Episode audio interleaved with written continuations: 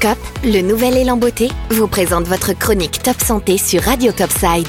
COP, votre soin du visage, anti-rides, anti-âge. Bonjour à tous, cette semaine je vous invite à faire le point sur l'eczéma. Qu'est-ce que l'eczéma? Eh bien c'est une réaction inflammatoire de votre peau qui s'accompagne de rougeurs et de fines vésicules, de squames et de démangeaisons. Il en existe deux formes principales. Premièrement, l'eczéma de contact qui apparaît après que la peau ait été exposée à des substances allergènes comme le nickel, le cobalt, le chrome, le caoutchouc ou certains produits de nettoyage ou de cosmétiques parfois même de lessive. La seconde forme, c'est l'eczéma atopique ou dermatite atopique qui peut être déclenché par des substances inhalées ou alimentaires, des irritants ou des micro-organismes. Cette maladie de peau est en constante augmentation, 10% d'adultes et 30% d'enfants.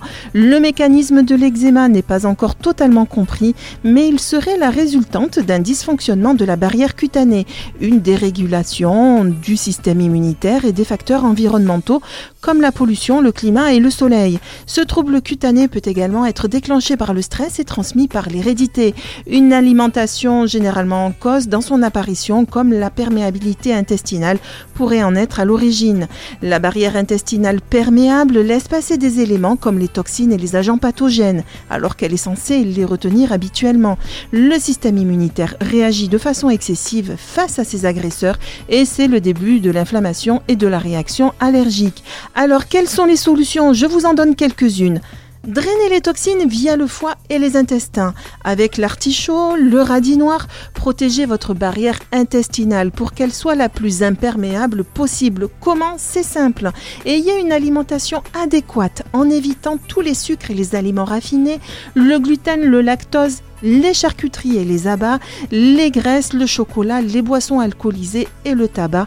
On ne le dira jamais assez. Privilégiez plutôt les aliments suivants comme les fruits, les légumes, les céréales complètes ou semi-complètes, les œufs, les volailles, tous les aliments riches en provitamine A comme les carottes, les abricots et les tomates, en zinc comme les huîtres, les poissons, les noix, les champignons.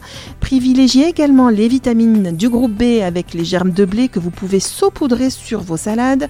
Utilisez les oméga 3, la vitamine D3 à ne pas oublier également et surtout hydratez-vous, oxygénez-vous, faites de l'exercice, d'où même petit peu de yoga et puis faites de la sophrologie et de la méditation. Le petit conseil supplémentaire, appliquez du gel aloe vera 100% directement sur vos plaques le soir et le matin. Vous pouvez également alterner avec des huiles végétales, de nigel, de bourrache, de calendula et d'onagre, qui ont toutes des propriétés apaisantes, anti-inflammatoires et hydratantes. Allez, sur ce, je vous souhaite à tous une excellente semaine et je vous dis à bientôt.